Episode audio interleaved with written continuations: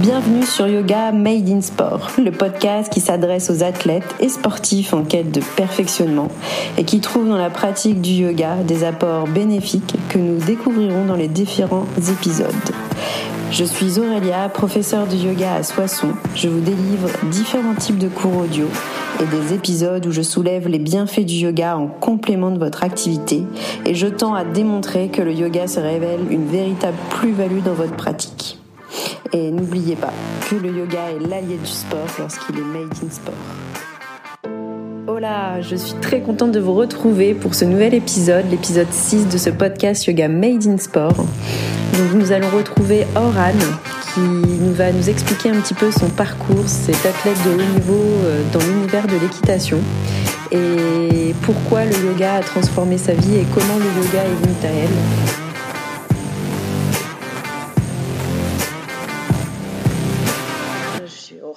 Euh, j'ai 35 ans dans une semaine maintenant. Ah. j'ai 35 ans dans quelques jours. Euh, je suis euh, une personne passionnée par le sport, par aussi un état d'esprit de bien-être, une vie très saine depuis que je suis toute petite. Mmh. mon premier sport qui était l'équitation m'a amené vraiment à avoir une vie très organisée, de passion, de sport, euh, de nature, d'extérieur. Donc euh, voilà, je suis euh, une personne qui aime être au contact de la nature, des animaux. J'ai quand même beaucoup de dévotion pour les animaux. L'amour de l'animal est assez fort chez moi. Euh, quand j'étais petite, je voulais être vétérinaire. Puis finalement, je suis passée par un autre chemin, mais en tout cas, j'ai toujours travaillé avec les animaux. Et avant de, d'aimer et d'aider les hommes avec un grand H, je me suis d'abord occupée des animaux. Donc euh, voilà. Ouais, un grand axe vers la nature, les animaux, les chevaux par principe, du coup. les chevaux, bah plus, plus, mais j'ai commencé euh, au départ vraiment à travailler avec les animaux. J'étais euh, voilà, comme j'ai fait des petites choses d'assistant vétérinaire, j'ai travaillé dans des dans des structures de où en fait on, on, formait, on dressait les animaux pour le spectacle, pour le cinéma. Donc j'ai eu des étapes vraiment où j'étais axée que sur euh, l'animal et ça m'allait très bien. Et après, quand j'ai connu les chevaux vraiment et que j'ai commencé à monter à cheval à 6 ans, euh, ça s'est dessiné tout seul pour moi et euh, le côté sportif est arrivé au fur et à mesure en fait de ma connaissance et de mes apprentissages. D'accord, et de ta carrière. Après, euh, c'est vrai que ton parcours euh, est très diversifié au final, même si ça a mm. été centré une partie de ta vie sur les chevaux, mais c'est vrai que c'est diversifié. Tu nous expliqueras après. D'accord. Donc là, actuellement, euh, brièvement, est-ce que tu peux nous expliquer, toi, avec tes, ton ressenti, ton parcours sportif, ta passion, ta discipline, qui t'a animé pendant X années, et ce qui t'a par la suite retiré aussi sur un autre mode? Ou un autre monde Oui, euh, ben moi en fait tout bêtement j'ai commencé euh, à monter à cheval. Euh, en fait j'étais une fille avec des sœurs qui faisaient qui sont plus vieilles que moi, qui faisaient du tennis, enfin un peu tous les sports, qui testaient, touchaient à tout. J'ai grandi qu'avec ma maman qui n'avait pas trop de moyens, donc euh, qui me disait bah tu feras comme tes sœurs, hein, euh, du tennis, de la gym, du judo, bref, euh, des, plein de trucs qu'on propose aux enfants sans trop savoir ce qu'ils veulent faire. Et en fait, j'ai une amie qui propose à ma mère un stage de poney, tout bêtement à l'été, pendant une semaine, dans un centre équestre non loin de chez nous. Et pour moi, c'est là que tout a commencé. Donc au final, ça a commencé très tôt et ça a été une révélation complète. Euh, j'ai fait ce petit stage. Au final, bah, ma copine, elle, elle est même pas restée toute la semaine et moi, euh, je voulais plus partir. Donc euh, c'était la, la, vraiment la, l'amour euh, qui, qui s'est créé avec les chevaux. Donc c'était les poneys à l'époque et cet espace, ces grands espaces, le contact avec l'animal le cheval est quand même un animal très particulier. Il est sans filtre, il ne triche jamais, il est euh, très très hum, sensible. Donc euh, il y a une relation de confiance et de contact en fait à l'animal qui s'est lié tout de suite pour moi dès, dès toute petite. D'accord. Et euh, après ce stage, eh bien j'ai fait des pieds et des mains pour pouvoir faire du poney tous les mercredis. Donc ça ça a commencé comme ça. Donc, tu étais très jeune, là, dans cette période-là où tu as fait euh, du poney. C'est ça. J'ai vraiment commencé à monter à cheval après, enfin, oui, entre 8 et 10 ans, euh, je ne voyais plus que ça. Donc, j'avais une heure de poney le mercredi. Et au final, ma mère me posait euh, le matin à 10 heures pour mon cours de 16 heures et elle revenait me chercher à 19 heures, quoi. Je restais au centre équestre et c'était le truc. Euh, Phare de ta semaine. Pour toi, tu étais rythmée à travers ça. Et puis finalement, les week-ends. Et puis finalement, même si j'étais toute jeune euh, et enfant, eh bien, moi, je. J'ai eu la chance de tomber dans un bon centre équestre avec un, bon euh, moniteur et je disais, bah, ma maman a pas beaucoup de moyens, mais est-ce que si je donne un petit coup de main à balayer, à brosser les poneys, à ranger la sellerie, est-ce que je peux avoir un autre cours pour apprendre à monter, mais même déjà rien que m'occuper d'eux, c'était déjà bon. Et au final, ça s'est fait comme ça et j'ai commencé petit à petit à, mais j'étais toute petite, enfin ouais, 10 ans, ouais, 10 ans à donner un coup de pouce, à mettre un coup de balai. Ouais, tu donnais un coup de main complètement dans le centre, tu étais ultra ça. présente. Et du coup, bah, moi, c'était tout du, du, le mercredi, le, le samedi, le dimanche, dès qu'il y avait des vacances, les vacances, bah, je les passais là-bas toute la semaine avec mon pique-nique le midi. Euh, et vraiment, c'était ma garderie, quoi. Mais je me gardais toute seule avec les chevaux. Donc ça a commencé comme ça. D'accord. Oui, Ma mère n'était pas inquiète, elle me posait le matin et même il fallait qu'elle me tire le soir. Je m'accrochais aux portes des box en, lui disant regarde celui-là, regarde celui-là. Ouais, elle avait totale confiance. voilà, c'est ça. Puis peut-être que tu n'étais pas non plus une enfant qui partait dans tous les sens. Voilà, tu étais dans ta passion. Ah non, bah non, non, moi elle savait que. Avait confiance. C'est ça, je me laissais pas engrainer au final. Euh, j'étais accrochée à mes poneys. Et et c'est tout ce que je voyais. Donc, euh, à rentrer à la maison, je dessinais des poneys, euh, je faisais... Bref, vraiment, c'était quelque chose. Donc, j'ai jamais fait de, bêtises, de crise d'adolescence. Je suis jamais euh, euh, sortie. Enfin, voilà, j'ai eu une adolescence vraiment très, très euh, saine parce que j'étais aux écuries avec les chevaux. Et puis tu étais passionnée. Du coup, du coup ta passion t'a rythmé et t'as pas eu de manque à le fait de ah, pas ouais, sortir non, parce que t'étais vraiment animée par euh, les chevaux, les, le centre, tout ce que ça engendre aussi euh, Tout ce que ça engendre et puis bah j'avais des copines mais on faisait du poney ensemble. Oui. Quoi. Ah bah c'était voilà. copines euh, ouais, tout simplement de Voilà, on vivait la même ville, week-end, euh, voilà, on allait euh, au centre équestre. Enfin, c'était vraiment cool, c'était vraiment euh, super. Et après, quand je suis arrivée à l'adolescence où là je suis rentrée au collège au collège, ils se posent la question qu'est-ce que vous voulez faire? On a des stages découvertes, on a, on a des petites choses comme ça. Et en fait, moi, je dis ben moi, je veux travailler dans les chevaux. Euh, bon, vétérinaire, c'était pas possible financièrement, ça c'était clair. Ouais, l'école, ouais, c'est compliqué. Et, bon après, voilà. si c'est public, et... hein, les concours aussi, mais euh, bon, c'est. Ouais, voilà, à l'époque, à l'époque, euh, c'était pas accessible pour ma mère financièrement. C'est ça qui a aussi fait ouais, les à part euh, Maison euh, Alfort, je crois, il y a, y a pas, il y a quatre euh, écoles de toute façon de vétérinaire, je crois, en France. Oui, et puis euh, non, non, vraiment, c'est assez élitiste, hein, donc. oui. Donc le choix a été un peu dans ce sens aussi et du coup en fait on s'est renseigné. À l'époque je me rappelle je rentrais en quatrième. J'ai fait euh, sixième, cinquième en, lycée, en, en collège général et après à la quatrième on a une professeure qui nous a dit bah il y a des possibilités de rentrer en lycée agricole ou en maison familiale et rurale. Et en fait, les systèmes, c'est euh, 15 jours à l'école et 15 jours en entreprise, où mmh. vous apprenez le métier, nanana. Donc, en fait, je suis devenue apprentie à partir de la quatrième. Ouais, donc assez euh, rapidement, tu t'es euh, finalement... Très rapidement. En... Ouais, très ouais. rapidement, parce qu'avec cette quatrième, tu étais jeune, tu avais 13 ans. Ouais. Mmh. Ouais, c'est ça. Et du coup, bah, je suis rentrée en, en, école spécialisée, donc lycée, où j'étais 15 jours en internat à l'école, où là, j'avais euh, des matières générales et des matières euh, liées à notre filière, donc de l'agronomie, de la zootechnie, euh, de l'équitation, de l'entretien aux chevaux. Où on nous apprend tout le métier. Ah, c'est quand même assez la... précis. C'est, toi, je pensais ah, pas oui, qu'il y avait des modules vraiment... assez techniques très intéressant. Ah oui, oui, si, si, ouais. Et du coup, en plus, ce qui était chouette, bah, c'est que j'étais en apprentissage, donc j'étais 15 jours après en entreprise. Donc après, en fonction de l'étude qu'on avait à faire dans l'année, on choisissait un lieu d'apprentissage en corrélation avec ce niveau d'études. Donc c'est là que ça a commencé à se révéler, quoi, en alternance. Donc en fait, j'avais comme ça un petit salaire qui me permettait déjà de commencer à acheter mon premier cheval, de pouvoir l'entretenir, et j'avais euh, ouais 14 ans. Mmh. Ouais.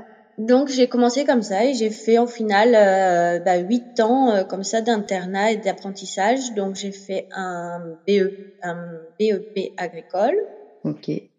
Ensuite, j'ai fait un bac pro conduite et gestion d'une entreprise agricole. Ensuite, bah, vers 19 ans, je suis sortie de bac. Je voulais faire un BTS et au final, le BTS c'était trop axé sur euh, l'élevage, mais l'élevage euh, agronomique. Donc, euh, parce que plus tu, dans l'élevage porcin, caprin, euh, C'était moins axé sur rien à voir euh, avec les les chevaux. Ouais. Ouais. Du coup, c'est là que je me suis dit, bah non, il faut que je continue vraiment à aller dans les chevaux, dans les chevaux. Donc, je suis rentrée encore deux ans dans une école pour faire un brevet d'état d'éducateur sportif premier degré pour devenir euh, enseignante. D'accord. Donc là, j'avais 22 ans. Je suis sortie de cette école euh, avec un diplôme, un monitorat en fait, pour Oui, enseigner l'équitation. Ouais. D'accord. Mais ouais, du coup, Et en- oh, bah ça, ça a été vraiment toutes mes années, hein, euh, de je vois de 14 ans jusqu'à 22. quelque Euh, part, ouais, il y avait derrière tout ça, tu étais vraiment déterminée sur l'axe où tu voulais aller, pour le coup. Ah oui, ouais, c'était quelque chose vraiment de d'ancré. Hein. Moi, je, je savais que je voulais travailler dans le milieu, je savais que je voulais commencer, euh, bah, passer les étapes obligatoires pour évoluer dans ce milieu, mais j'avais quand même un objectif euh, depuis l'âge de 12 ans. Euh, et c'est ça qui a un peu rythmé ma vie, c'est qu'en fait mes parents à l'époque m'ont emmené voir un, un spectacle du Cadre Noir à Saumur où il y a l'élite en fait, hein, il y a Ah ben tous là, les meilleurs complètement. Mm. équipiers, voilà, les meilleurs chevaux Là, c'est le, le Graal. là où on forme à la compétition de haut niveau, mais aussi pour les galas. Et euh, c'est vrai qu'à 12 ans, je suis sortie de ce, de ce spectacle. J'ai regardé mes parents et je leur ai dit, bah, vous voyez, un jour, je serai là et je porterai cette tunique noire sur le dos et, et je vous prouverai que j'y arriverai. Bon. Donc, j'ai travaillé dur pour aller jusque-là. Parce que c'est assez, euh, c'est une école en France qui est, voilà, c'est, ça rigole Ouais, c'est très élitiste Ouais. aussi, mais c'est surtout très Mais haut- masculin. C'est au niveau aussi. Oh oui, euh, c'est très machiste, très masculin malheureusement. Ça, on en prend conscience quand. Euh, et puis du coup, bah, arrivé après ce j'ai commencé à me spécialiser dans la compétition justement. Parce qu'en parallèle de mes études, bah, forcément, quand tu es dans le milieu, tu commences à faire de la compétition, tu Bah, surtout si tu voulais t'orienter euh, sur ce type de, de, de filière. Je veux Oui. dire, là, c'est la compétition, elle vient nationale, internationale qui représente l'école. Donc, tu es obligé un petit peu d'être C'est dedans. ça. Et puis après, ça vient aussi tout seul, en fait. Après, on commence à, au-delà, au-delà de la, de l'apprentissage technique, euh, donc, on a aussi notre partie personnelle où il faut euh, aussi être bon euh, dans ce que tu fais pour l'enseigner. Donc moi, j'ai commencé vraiment à monter de plus en plus, à me spécialiser et à trouver ma voie. Et en fait, petit à petit, j'ai trouvé ma voie. Ma spécialisation, c'était les jeunes chevaux. Euh, en fait, j'avais un truc et c'est maintenant que je le comprends. Hein, c'est, on y viendra après, mais Oui. c'est grâce à ma nouvelle vie que j'ai compris mes étapes de vie d'avant. Parce qu'avant, j'ai un peu subi, enfin, je faisais quoi. Bah, tu faisais, tu étais passionné, tu étais Ouais. dans le mood, tu étais jeune aussi. Attention, même si tu avais là euh, Oui, entre c'est 22 vrai. et 25, tu étais jeune. On est encore jeune à cet âge-là. ouais. Tu étais dans ton mood, tu pas quitté, tu étais vraiment dans ton autoroute. Donc, c'est difficile C'est de. ça. Ah oui, oui, je fonçais. je- J'avais avec, une, ligne- voilà, une c'est- ligne de, Là, conduite, pour c'est te vrai. dire que tu avais des œillères. Je veux dire, après, au bout d'un moment, fait, voilà. C'est clair. Ton une ligne de conduite, c'est ça. Et du coup, bah, je, euh, je me suis spécialisée dans les jeunes chevaux. J'ai fait un certificat de spécialisation euh, pour me spécialiser sur les chevaux de 3 ans à 7 ans. En fait, on les récupère, ils sont poulains, hein, ils sont pas débourrés, et on fait tout le travail de débourrage, de préparation, valorisation en compétition et commercialisation. Et du coup, cette partie-là m'a ouvert aussi les portes de l'étranger.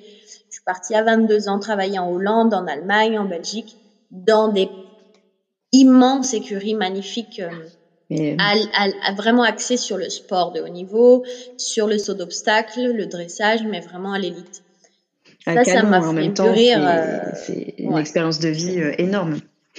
Oui, c'était incroyable. Je me suis retrouvée à 22 ans toute seule, sans parler un mot d'anglais, euh, à travailler avec euh, voilà des, des piquets de chevaux. J'étais cavalière, c'était mon métier. J'étais payée pour monter à cheval et pour dresser des chevaux, les emmener en concours. Donc, c'était, j'étais peut-être trop jeune pour le vivre, mais ça a été une belle Mais expérience. c'est une belle expérience. De son, ça t'a permis de rebondir par la suite différemment, tu l'expliqueras, mais en attendant t'as de Ouais. côtoyer aussi des pointures dans le domaine, ce qui te, paie- ce qui te permet à l'heure actuelle, même si, euh, bon, actuellement c'est autre chose, mais d'avoir Oui, quand même oui. un œil expert dans, ce, dans ta filière. C'est quand même Ah oui, dans cette, dans cette, dans ce sport, moi j'ai Mm. été, ben, notamment chez Albert Van, qui est un des médaillés olympiques hollandais, qui est un des meilleurs. Enfin bon, j'ai, eu la chance aussi d'aller chez Berbaum, d'aider des Ouais, noms t'as côtoyé le gratin. Ouais.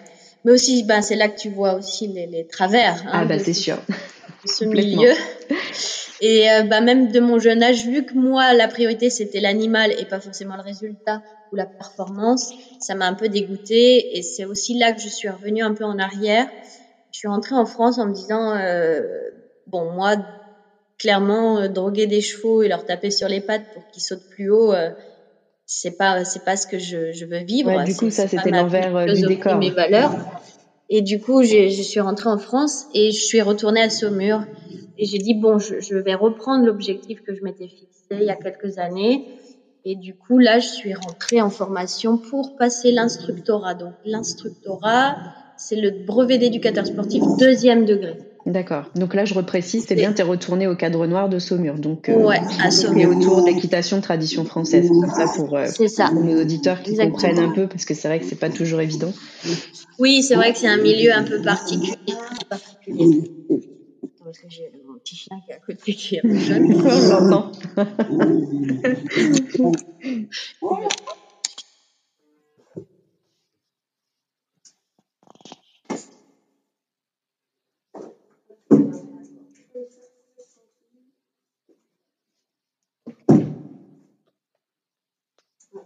Et du coup, après, ben, je suis restée à Saumur pendant ces deux années de formation où là, en fait, tu, apprends le métier de, de, de, formateur de formateur. Donc, c'est là, en fait, que je me suis dit, waouh, mais c'est incroyable, c'est la pédagogie, c'est ça qui m'anime, en fait. Monter à cheval 10 heures par jour, c'est pas forcément ce qui m'anime. Donc, c'était quelque chose de transmettre le partage, la connaissance. Mm. Exactement.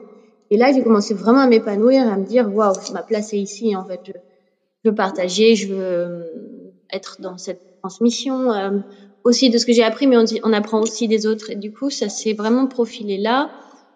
Et je me suis dit, bon, bah, c'est ça que je veux faire. Donc, je suis restée. J'ai eu mon diplôme, bah, j'étais major de la promo à l'époque.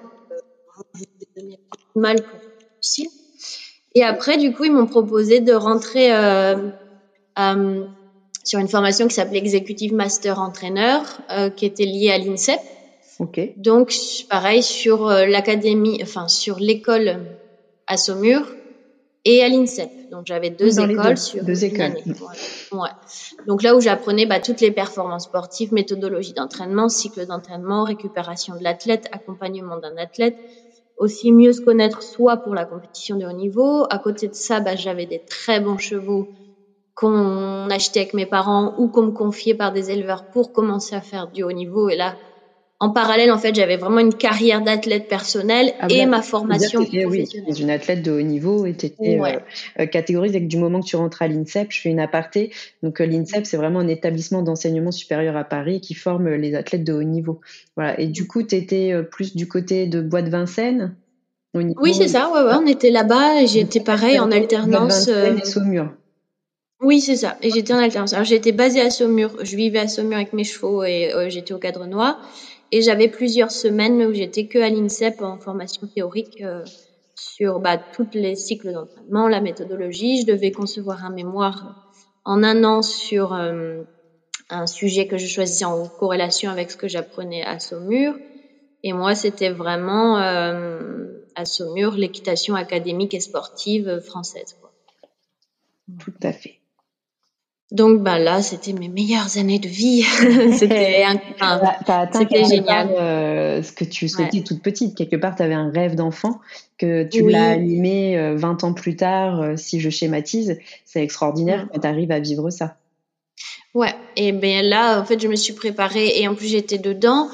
Donc après le master que j'ai obtenu aussi, au bout d'un an, ils m'ont proposé du coup de m'embaucher là-bas à Saumur pour être du coup euh, ce qu'on appelait aspirant écuyer où en fait bah tu as eu la casquette les trois casquettes de l'écuyer la formation professionnelle des élèves tu as tous les élèves moniteurs qui sont là tu as la formation des jeunes chevaux mmh. pour la compétition ou les galas et tu as la on va dire le maintien des chevaux de spectacle euh, voilà donc un piquet de chevaux et sur tes journées, tu jongles entre des cours euh, à donner, des chevaux à monter, etc. Mais du coup, globalement, ça te faisait des journées de combien avec tout ça? Cela Oh, bah alors là, dans ce milieu-là, fallait pas compter.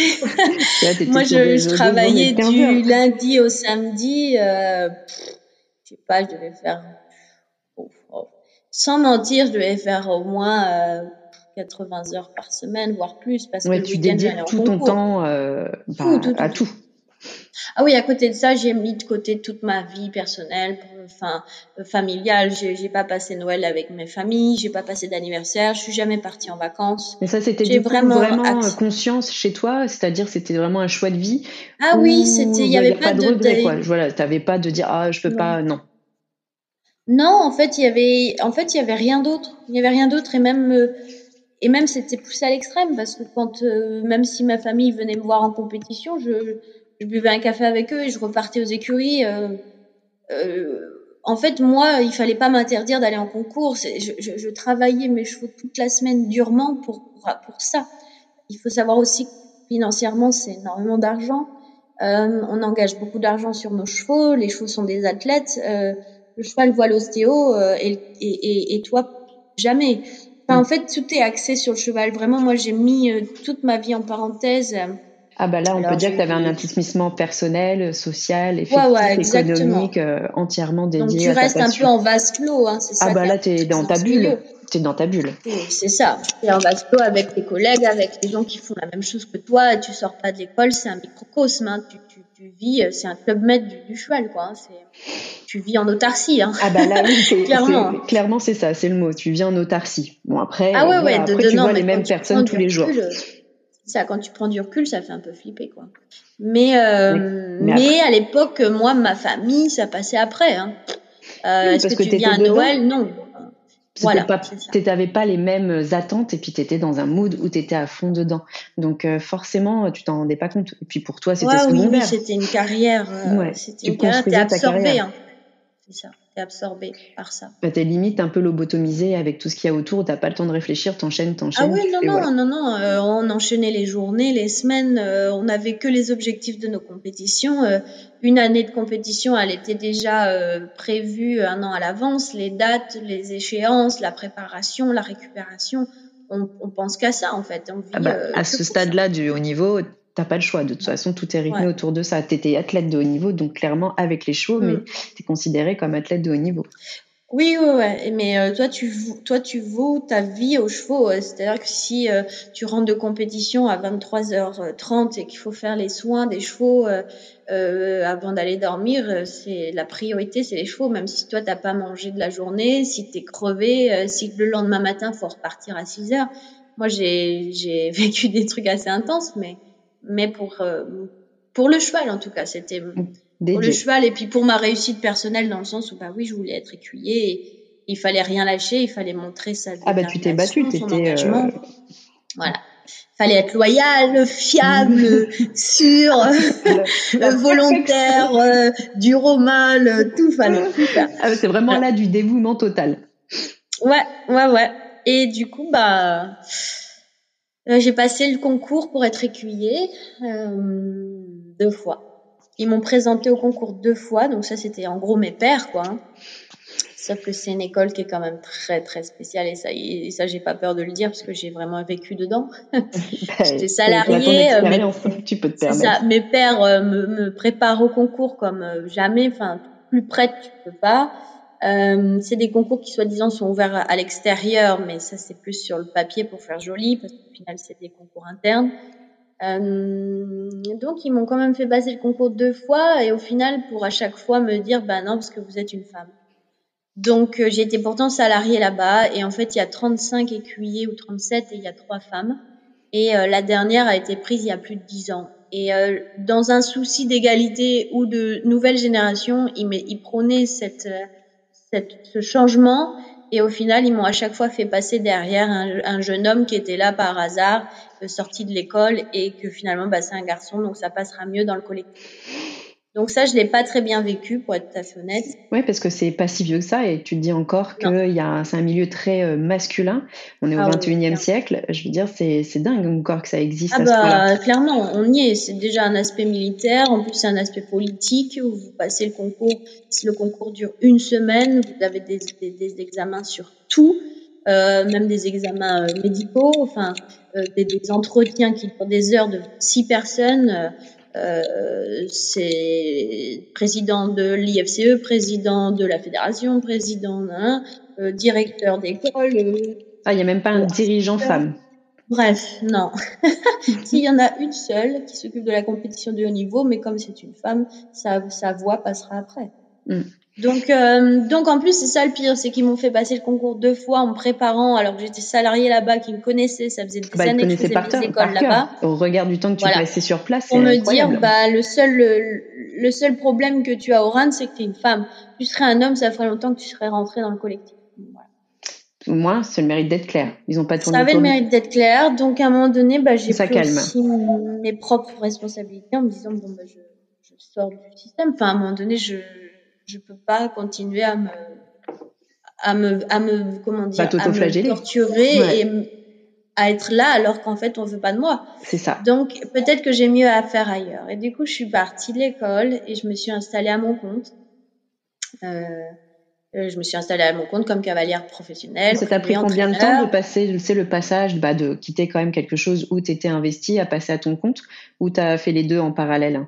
Oh non, j'ai fait je l'ai fait un peu en parallèle au début. Euh, après le premier concours, j'ai commencé à me dire qu'il fallait que je. Tu prennes ton envol. Hmm. Et en fait, ils sont venus me rechercher pour le deuxième concours, c'est ça le pire. Et t'avais quel âge Oui, après le premier concours, j'ai commencé à. Ouais. 25 je me suis installée dans la région de mes parents. J'étais dans une écurie, j'avais 10 chevaux, des clients. Ils sont revenus me chercher en me disant on a une nouvelle place, cette fois-ci c'est la bonne. Ils m'ont fait le coup de foi. Donc je l'ai fait, on va dire, en parallèle. Mais entre temps, bah, entre temps, j'ai eu aussi mon accident. C'est ça. Que... Donc à quel âge exactement? Mon accident, J'ai mon accident vers 29 ans, 28. Ouais, c'est 28. La trentaine, ouais. ouais ça, avant. 28, j'avais euh, en souvenir. Ouais, 28, 29. 28, 29, ouais. Donc, ben, là, ça a été le, c'est là que tout a commencé à, mm. à vraiment exploser, en fait. Euh, à cet accident-là parce que du coup, euh, j'étais en train de développer mon, ma propre entreprise. Euh, j'ai quitté l'école et du coup, euh, bah, bah, un point culminant aussi de ton, de ta, mm. bah, tu te libérais un petit peu, tu prenais ton envol, tu quittais quelque chose qui était trop fermé. Et euh, là, tu ouvrais pour euh, toi-même. Mais les choses, malheureusement ou pas, n'arrivent toujours pas par hasard. Mais je te mm. laisse. Ben non, malheureusement, je l'ai compris que après. Mais ça faisait longtemps qu'on me disait déjà d'essayer de penser à autre chose, faire autrement, de sortir de ce milieu, que je méritais mieux, ou en tout cas que j'avais le droit aussi de vivre quelque chose de plus facile. Bah, bien sûr, ma famille, hein, ah oui, voilà. C'est ça. C'est du c'est ta famille. Envol, quoi. Voilà, il me disait, en gros, euh, tu, tu mérites en fait pas d'être dans un collectif effacé derrière les autres. Tu mérites aussi ah bah d'avoir ta propre place. C'est très injuste, très très injuste. Tu as les capacités largement d'un homme et euh, on te met de côté parce que tu es juste du, mm. sexe féminin, je veux dire. C'est ça. Et du coup, bah, c'est là que mes parents m'ont beaucoup soutenu en, en investissant aussi dans des chevaux euh, pour que je puisse. Euh, bah, si tu veux, c'est euh, un cheval à ce niveau-là, c'est comme si tu étais un très bon pilote de Formule 1 euh, tu es sur le départ de la course, mais euh, tu es le meilleur des pilotes de la course. Hein, on mise tout sur toi, sauf que tu es dans la dodoche. Quoi, qu'il arrive, t'auras beau bien piloter, t'arriveras pas au bout de la course avec les autres. Voilà. Parce que déjà, tu euh, pars avec un handicap, même si t'es la meilleure. Et oui, et, et, par chance, bah, mes parents ont été incroyables euh, quand ils ont vu en fait ce que, ce que je venais de vivre avec l'investissement que j'avais mis depuis presque 20 ans. Ils se sont dit bon, on va t'aider, euh, on va acheter des jeunes chevaux, on va aller les sélectionner en Allemagne, là où tu as travaillé, et tu vas les former et tu, et tu vas y arriver seul. T'as pas besoin de cette école, t'as pas besoin de cette tunique noire pour y arriver et être connu davantage. Et c'est ce qu'on a commencé à faire, quoi. Et, et sauf que ben moi j'ai eu euh, l'accident avec un des chevaux euh, qu'on m'avait confié à ce moment-là. Euh, donc ça, ça a mis un gros, gros, gros coup dans mon évolution personnelle et dans ma carrière en fait. Ouais. Donc euh, ce jour-là, ben, je suis, euh, voilà, je suis, euh, bah, pour dire en fait, j'avais un cheval compliqué de 6 ans qui était vendu au sultan du Oman, qui partait une semaine après. Et c'est un cheval justement qui avait vécu un traumatisme à, alors on va dire à l'enfance pour que les gens comprennent. Oui. Un, un, gros traumatisme. Et moi, j'étais spécialisée dans les chevaux avec trauma des chevaux à remettre en route, des chevaux qui avaient des vécus difficiles. mais des bons chevaux. Parce qu'un bon cheval qui a un traumatisme, on n'a pas envie de le laisser sur le trottoir. Donc, on l'amène à des gens comme moi à l'époque. Et du coup, ben, ce cheval-là, je l'ai monté 100 fois et ce jour-là, j'étais un peu fatiguée, je l'ai monté un peu ouais, t'étais bien fatiguée, euh, je me rappelle, ouais. t'étais en fin de journée, c'est ça, t'étais très tard, t'étais épuisée. Ouais. Toute la journée à la vente. T'avais enchaîné. Et, euh, ouais. C'était le truc en trop. le dernier, le truc en trop. Ouais. Mais c'était mon préféré en plus. Et euh, voilà, je dis bon, je le monte un petit peu quand même ce soir. C'est un peu mon moment. Allez, je et au final, ben, Ouais, le lui, c'était pas son jour et je suis montée dessus. Il, il a fait le l'andouille, euh, il s'est mis debout, il a glissé, euh, on est tombés tous les deux et il est tombé dessus. Mm. Donc il m'a, euh, voilà, avec son poids du corps, sans le vouloir, euh, brisé la jambe droite et notamment le pied droit. Le pied droit. Ouais. Triple fracture par écrasement euh, du pied, la cheville. Ouais, c'est vrai que ta jambe a été un gros handicap pendant longtemps, surtout que t'as pas été pris en charge. euh, voilà, donc tu peux nous Non, expliquer brièvement, euh, voilà, sur ta blessure, ce que ça, a- quelles conséquences, quelles- bah, Mm. où t'en es arrivé et euh, ça t'a amené après vers quelle décision aussi? Bah, en fait, ça a été très compliqué. Donc, j'ai eu un an où j'ai pas été bien pris en charge, où ils m'ont pas opéré parce que c'était une fracture par écrasement. Donc, ils ont laissé se consolider pour voir comment ça, ça se transformerait. Bref. Euh, sauf que, ben, moi, quand ils m'ont déplâtré au bout de plusieurs mois et qu'ils m'ont dit on peut rien faire pour l'instant, faut attendre de voir comment ça se consolide et puis, euh, au moment venu, on verra ce qu'on peut faire pour vous. Ben moi j'avais mon écurie, j'avais mes chevaux, mes clients, j'avais déjà eu pris une remplaçante ces quelques mois pour me, me soutenir et monter mes chevaux, mais là il fallait que je reprenne quoi. Ouais, je mais tu pas t'étais le faire. organisé euh, en sorte là après Ouais. euh, la prise Ouais, en ouais. charge fait que là t'as mis en stand-by, mais Moi mes chevaux ils continuent à vivre, à Oui. manger, à grandir, euh, à sortir en concours, donc bon il fallait que je reprenne du service. Donc au final je me suis remis à cheval un peu vite, un peu trop tôt, sans écouter mon corps. et oui, Euh, les conséquences de pas écouter son corps? Et voilà, d'où les conséquences. Et puis, ben, quelques mois plus tard, euh, euh, ça a été dramatique parce qu'en fait, euh, hum, il y a une partie de ma cheville qui a basculé sur mon pied. Bref, je ne pouvais plus du tout, du tout marcher. Donc, après avoir être passé par des, des centres antidouleurs, de l'acupuncture, des infiltrations, des tildrènes, j'ai tout essayé. Euh, je ne pouvais plus marcher du tout. Un jour, j'étais dans le manège avec mon cheval et je suis tombée. Mon pied ma cheville n'étaient plus ensemble. Donc là, ça a été vraiment la fin pour moi au départ, parce que là, ben, tout s'arrête hein, quand Ouais, le corps bah, ne peut plus. Pas le peu, t'as là, ton corps a dit vraiment stop, ta cheville aussi, parce Ouais. que finalement, euh, elle n'a Mm, pas mm. été, entre guillemets, euh, réparée. Ah non, Et euh, c'est peut-être là aussi, ça t'a fait basculer vers d'autres prises de décision et puis une, bah, quelque Bah, part ça, une introspection sur toi. Enfin, Ouais, là, c'est un gros choc. Mm. Là, c'est un gros choc. Hein. Je, je souhaite à personne hein, de vivre ça, mais en même temps, j'ai pas écouté. Hein. Donc, j'ai continué à foncer comme quand j'étais valide, sauf que j'étais pas réparée, donc forcément.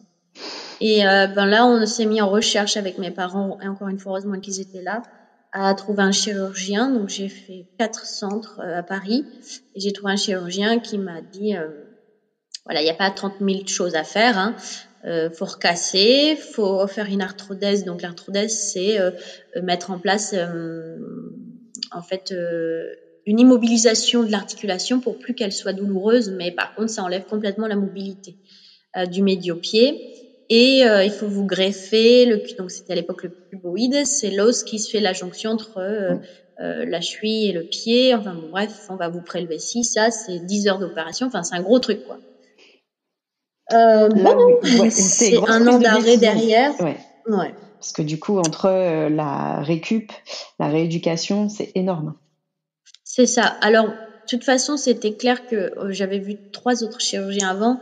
Il y en a un qui m'avait dit faut amputer carrément, un autre qui m'expliquait un truc expérimental. Bref, mes parents, ils ont dit quoi qu'il arrive, on essaye.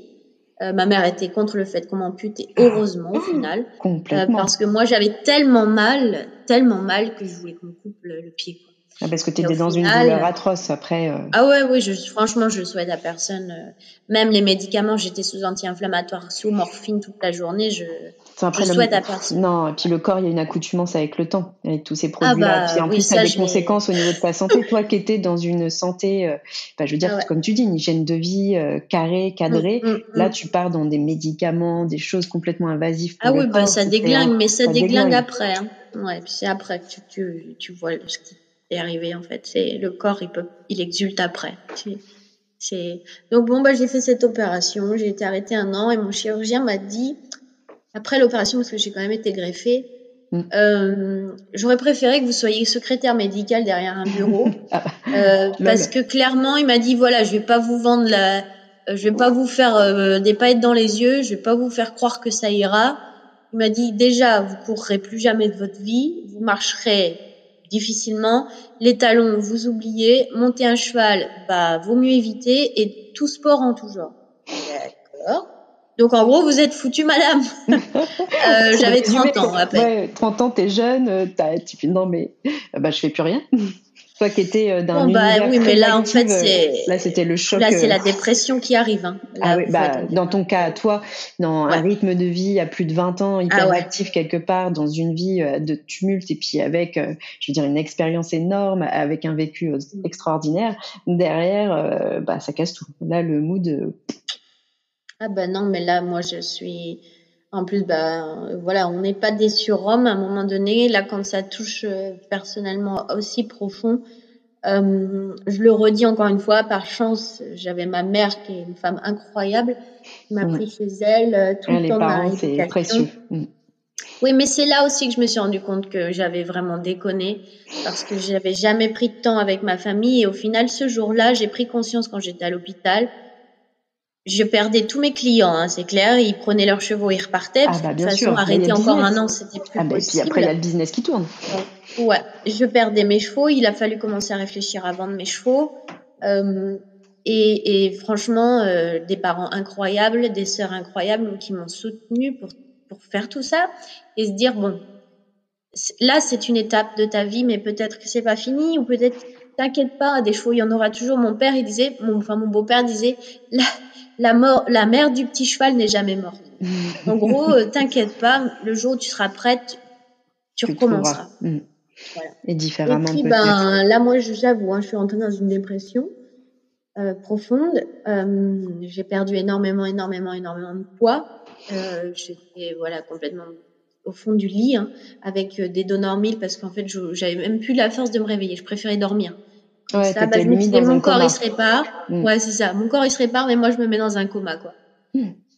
Donc, ça a été long. Et euh, j'ai commencé la rééducation. Après, ben, j'étais en larmes parce que, en fait, quand tu découvres ta jambe et ton pied au bout de quelques mois enfermé dans des, trucs de contention, ben, bah, il est atrophié et il est mort quelque part. Il est complètement euh, bah, atrophié, les muscles ne fonctionnent plus, les articules, puis tout est verrouillé. Les articulations sont complètement verrouillées. C'est le problème de, de l'immobilité d'ailleurs. C'est ça. Tu perds tout, tout.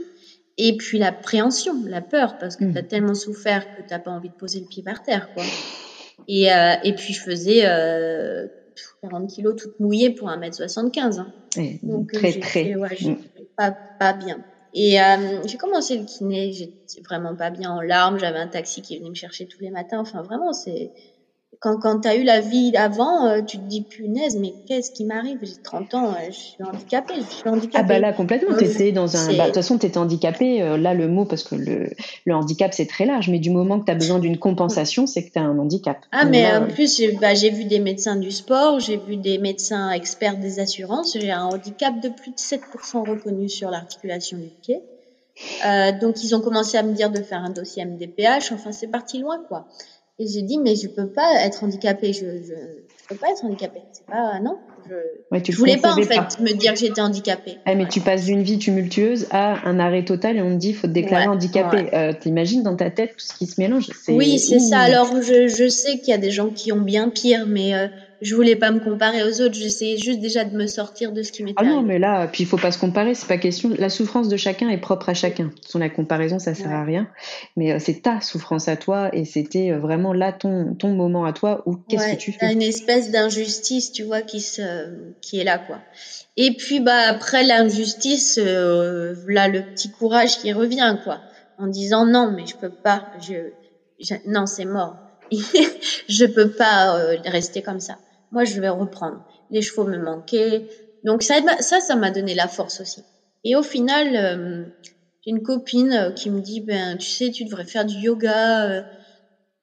ça te changerait du kiné, ça te ferait du bien. J'ai dit, mais n'importe quoi. Déjà, j'avais jamais entendu parler de yoga. J'ai dit, laisse-moi tranquille. Je vais, je suis un peu têtue, donc et puis elle me dit non, mais quand même, essaye, tu devrais essayer, quand même, essaye, tu devrais essayer. Au final, je suis partie en vacances euh, une fois que j'ai commencé à remarcher avec ma sœur et ma mère. Première vacances de ma vie. Première vraie vacances de ma vie.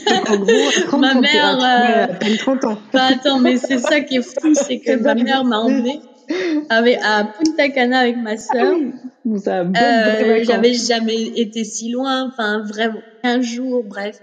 Ça a été la révélation. Je me suis dit, ok, je peux pas vivre une vie que à curer les box de mes chevaux, mettre des couvertures, monter à cheval toute la journée. Je sais pas, il y a eu un déclic, ça s'est ouvert dans ma tête. Je me suis dit, mais quelle andouille euh, mais tu pouvais pas le savoir, tu n'étais dans ton Non, voilà, mais j'étais dit, là c'est la jambe, mais j'aurais pu mourir en fait. Et si j'étais morte, j'aurais vécu que ça, c'est trop triste.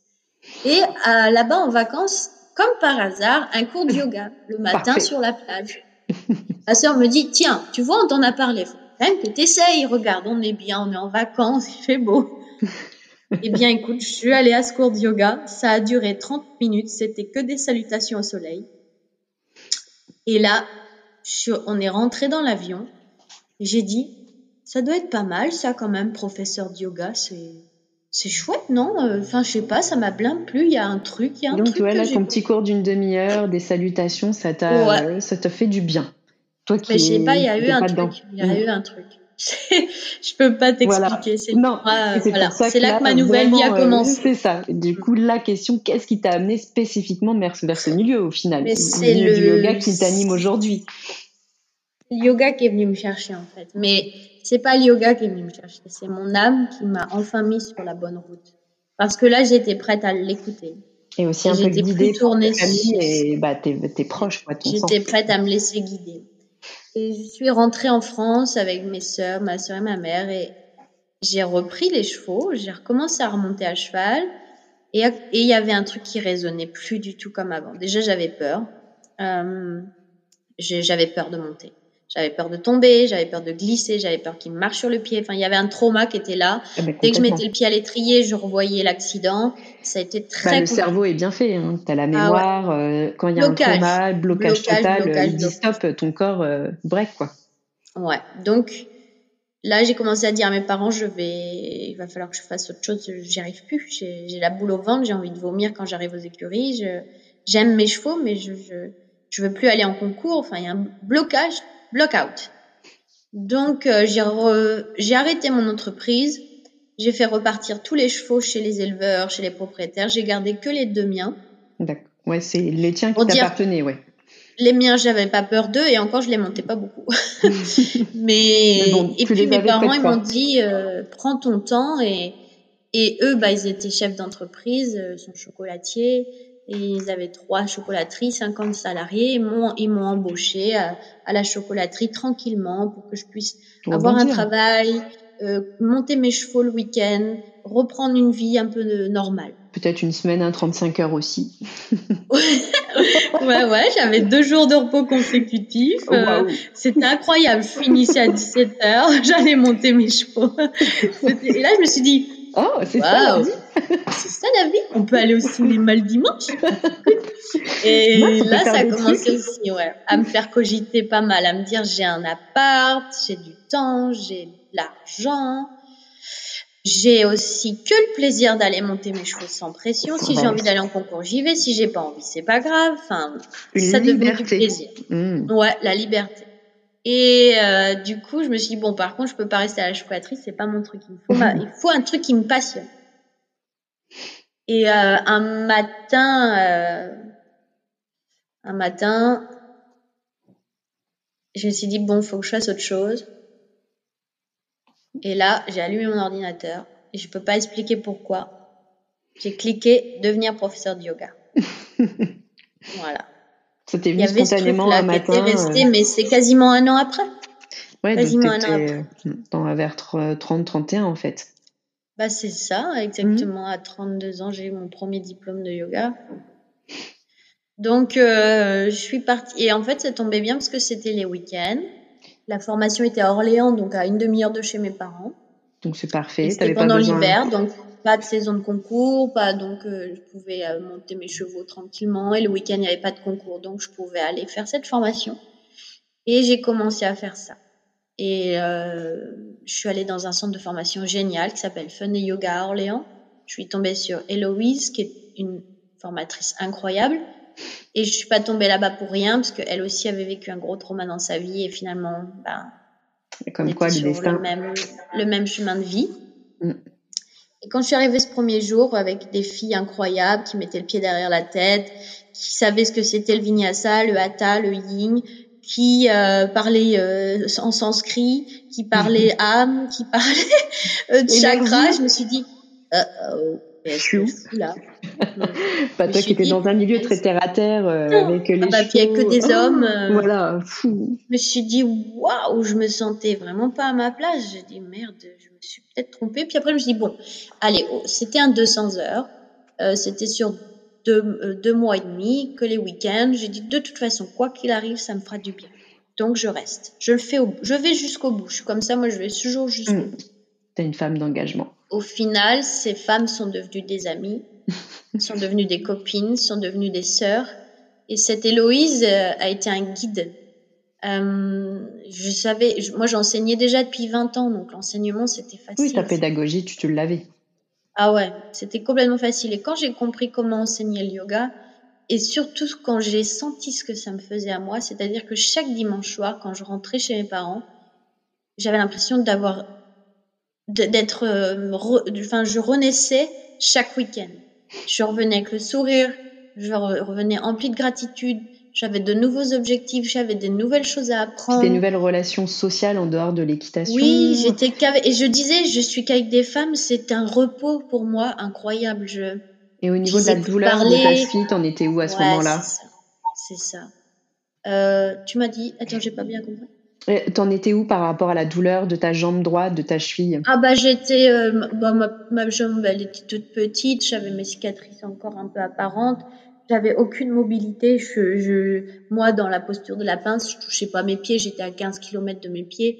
Dans un cours de ying, j'étais en larmes sur mon tapis tellement j'avais mal au corps. Mm. Euh, mais dans ma tête, ça me portait, ça m'aidait. Et, et, puis je voyais mon corps en souffrance. À s'étirer. De toute façon, il faut passer par là pour que le corps s'étire, enlever les tensions avant d'avoir une sérénité. Donc quand, surtout quand et elle, elle me, elle me soutenait chaque seconde, chaque posture. J'étais en, en souffrance, en douleur, alors que la fille d'à côté de moi avait le pied sur la tête. Oh, j'y arriverai jamais, mais en même temps, je sentais que ça me faisait du bien, que j'avais envie d'être là. C'est tout ce que je ressentais. J'avais envie d'être là chaque week-end. Après, ce qu'elle fait à côté, chacun son vécu, pas se comparer. Après, et puis c'était calme, et c'était calme, et c'était doux, et, et c'était apaisant. Il n'y avait pas de jugement, il n'y avait pas de bruit. Je, je, je sentais le repos arriver sur moi, en fait.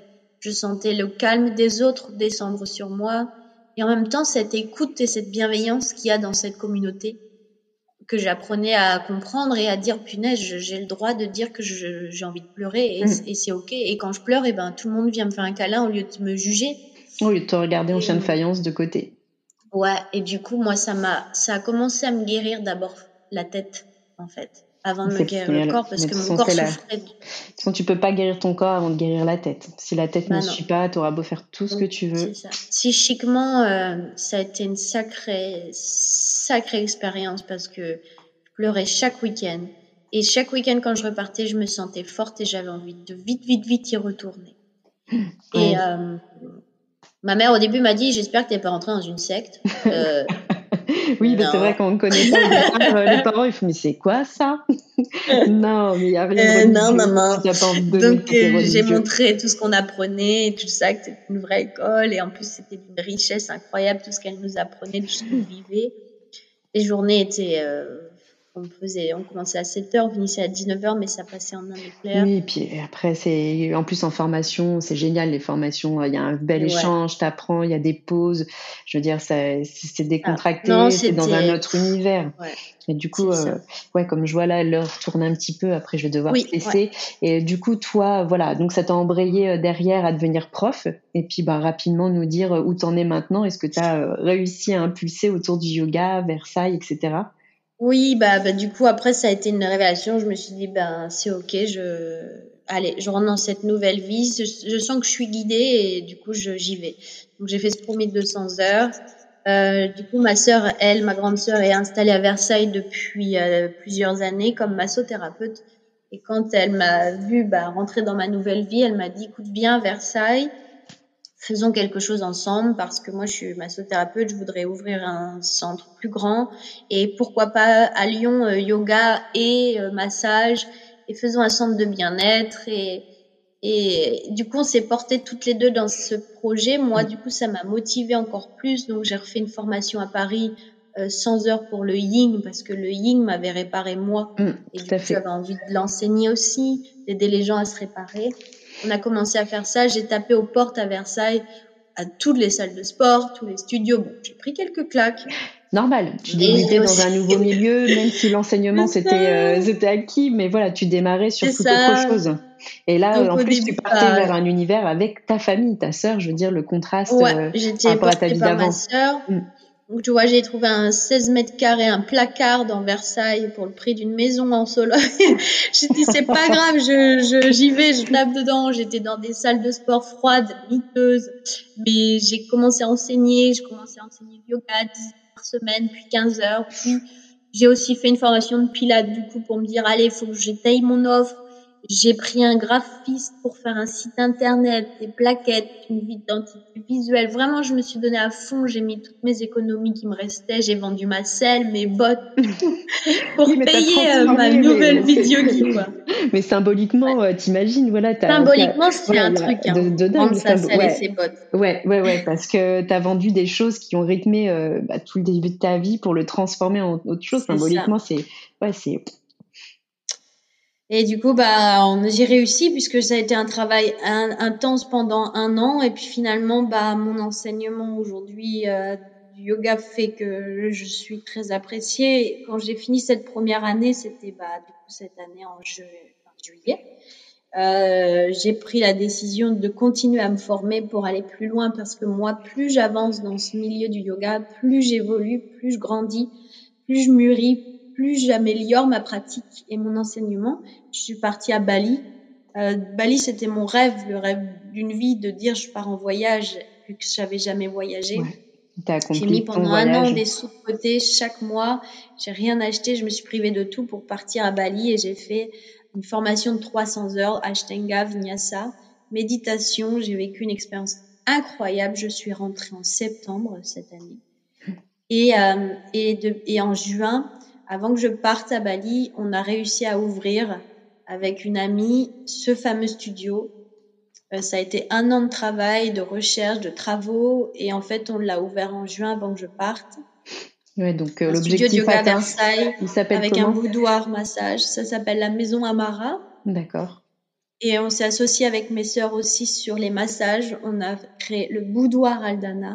Mmh, où on travaille du coup au même endroit tous ensemble. C'est une maison du bien-être et, et on a réussi à créer ça en seulement un an.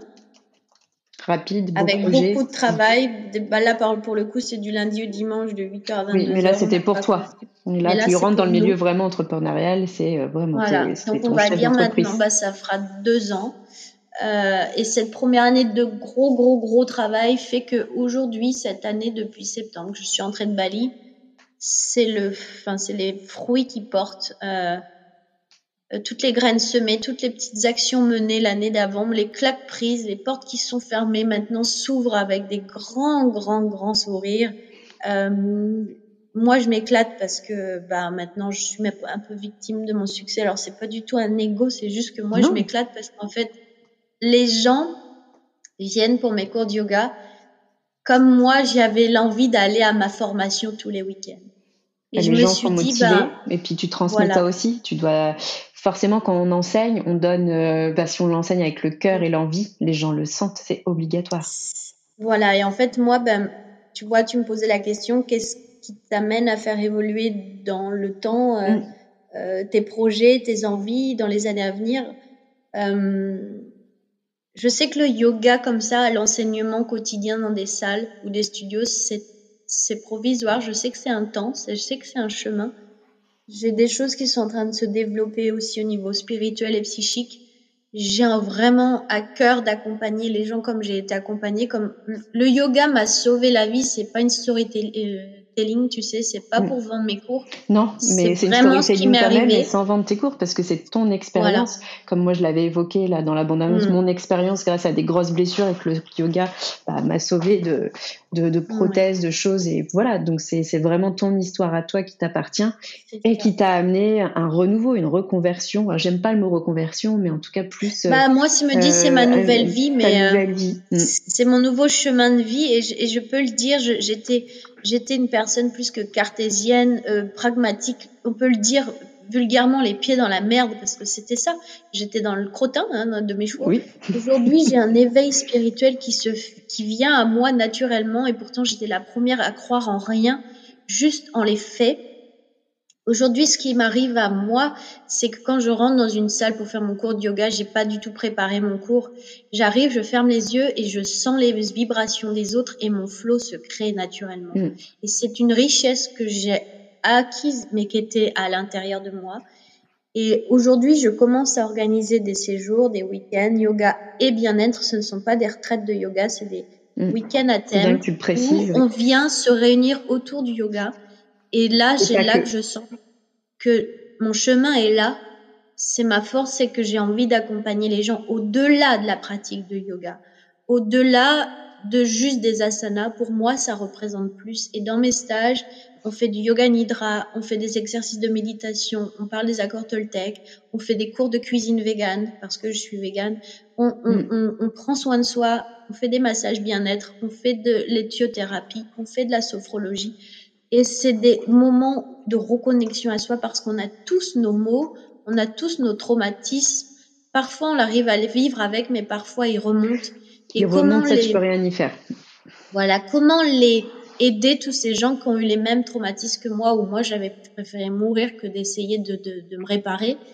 Et franchement, le yoga, c'est plus qu'une discipline, c'est une, une vie. C'est un art de vivre même. C'est un art de vivre. Parce qu'il n'y a pas que les asanas et encore heureux. C'est que bon après forcément c'est plus adepte en, Occident de parler des asanas, mais tu le résumes très bien. moins peur. Et voilà, mais il y a tout ce qu'il y a autour du, yoga effectivement qui est splendide et, énorme. Et toutes les vibrations. Alors tu m'as mis une petite phrase. Qu'est-ce que tu lis euh, Oui. Qu'est-ce que tu peux recommander? Euh, Moi j'ai vraiment mon corps a de la mémoire, mon corps a des messages. Mon âme était enfermée dans un corps de, de matière qui voulait pas savoir ce qui se passait à l'extérieur. Aujourd'hui, j'ai des, des, des, messages qui m'arrivent par mon corps, par mes sensations, par mes intuitions. J'ai commencé à faire des massages avec ma sœur, à me former au massage. Il m'arrive des choses, mes mains vibrent sur les gens. J'ai fait des, des, je vois des thérapeutes énergéticiens pour comprendre. Donc moi, ce que je lis en ce moment, c'est le langage émotionnel du corps, une approche euh, somato-émotionnelle sur le chemin de la libération. Je lis aussi des choses comme le pouvoir du moment présent, des, des guides d'éveil spirituel, des guidances. Je lis bien sûr aussi la Bhagavad Gita. Oui. mais pas d'une seule traite. reste dans l'essence du yoga. non. Ça. Mais, non, mais c'est une belle Moi, le yoga, ça fait maintenant, bah, ça fera trois ans euh, qu'il est dans ma vie. Ça fait deux ans que je l'enseigne 15 euh, heures à 20 heures par semaine. Ça fait un an que j'accompagne des personnes sur des stages, que ce soit des journées ou des week-ends. Et je sens que je dois aller par là. Je sens que je dois avoir un rôle. Mon chemin à moi est un rôle à jouer pour aider les autres, mais pas aider les autres que au travers du yoga. Peut-être pour l'instant c'est mon chemin. J'utilise le yoga pour aller moi-même vers ça. C'est une base que tu as, tu l'as construit. Il y a quelque chose de plus à faire. Mm. Voilà. Que tu verras euh, sur ton nouveau chemin dans les mois, les années à venir, ça se dessinera de toute façon. C'est ça, je pense. Euh, je pense qu'à 40 ans, je verrai encore les choses différemment. Oh oui. Et projet, projet à long terme. eh bien, j'aimerais pouvoir, une fois que je serai assez mûre pour tout ça, une fois que j'aurai aussi fait mon propre chemin dans cet éveil que m'apporte le yoga, j'ai envie de reconnecter aussi avec les animaux et les chevaux notamment. Et on dit que rien n'arrive par hasard. On m'a proposé un projet euh, il y a quelques jours mmh. euh, pour créer, pourquoi pas, un centre de bien-être, de rééducation pour les chevaux et les humains, euh, pour recréer cette, euh, cette approche entre son cavalier et son cheval, pour sauver des chevaux qui ont eu des traumas, pour peut-être pourquoi pas faire de l'équithérapie, aider euh, avec les chevaux des gens qui ont des traumas, des névroses ou des problèmes de réinsertion, des gens qui ont eu des gros accidents ou des choses comme ça. Donc, Donc à euh, long, long, long, long terme. Long terme, tu te reconnecterais et tu euh, imbriquerais. J'aimerais pouvoir être comme un, un, fil conducteur entre l'animal et l'humain. bon, aujourd'hui c'est le cheval, hein, mais peut-être même ça pourrait être un chien avec son propriétaire. Sais pas. Exactement, tu sais pas encore, mais, euh, c'est quelque chose qui se profile chez toi tout doucement. Ça, ça commence petit à petit à faire sens, ouais à faire sens que l'animal devra revenir dans cette vie et que mon rôle à jouer, ce sera pas forcément de le monter, mais plutôt de recréer le lien entre l'homme et le cheval, euh, ou aider le cheval qui a eu des traumatismes comme je le faisais avant à revenir sur le bon chemin sans être éthologue. Hein. C'est plutôt le rapport de l'homme et de l'animal, voilà. Utiliser le yoga, pourquoi pas. Organiser aussi des, des séjours de bien-être. Euh, où euh, voilà, il y a, y a, cette richesse humaine, ce partage. Moi, je j'ai un peu souffert de la relation à, l'homme avant, euh, pas l'homme masculin forcément, mmh. mais la relation à l'homme. Avec un Aujourd'hui, euh, voilà, aujourd'hui, je rencontre dans bah, l'univers est bien fait, t'envoies les gens sur ton chemin que tu dois rencontrer pour avancer. Des gens bienveillants, des gens qui sont aussi dans le besoin d'éveil, qui partagent cette envie d'aller mieux, de bien-être, d'être la meilleure version de soi-même, de ce développement personnel. Donc euh, on, voilà, on est très axé là-dessus. Donc pour aussi répondre rapidement à la question, euh, quelle est la chose la plus importante que le sport t'ait enseigné Ben c'est quand même l'abnégation. Mm. J'ai envie de dire, parce que quoi qu'il arrive, bah faut se relever. Et dans le sport comme dans le yoga, eh ben il faut aussi savoir ça qu'il n'y a pas de performance, qu'il faut essayer et il faut travailler et il faut revenir et il faut écouter son corps. Oui, comme tu l'as précisé, mm. écouter son corps.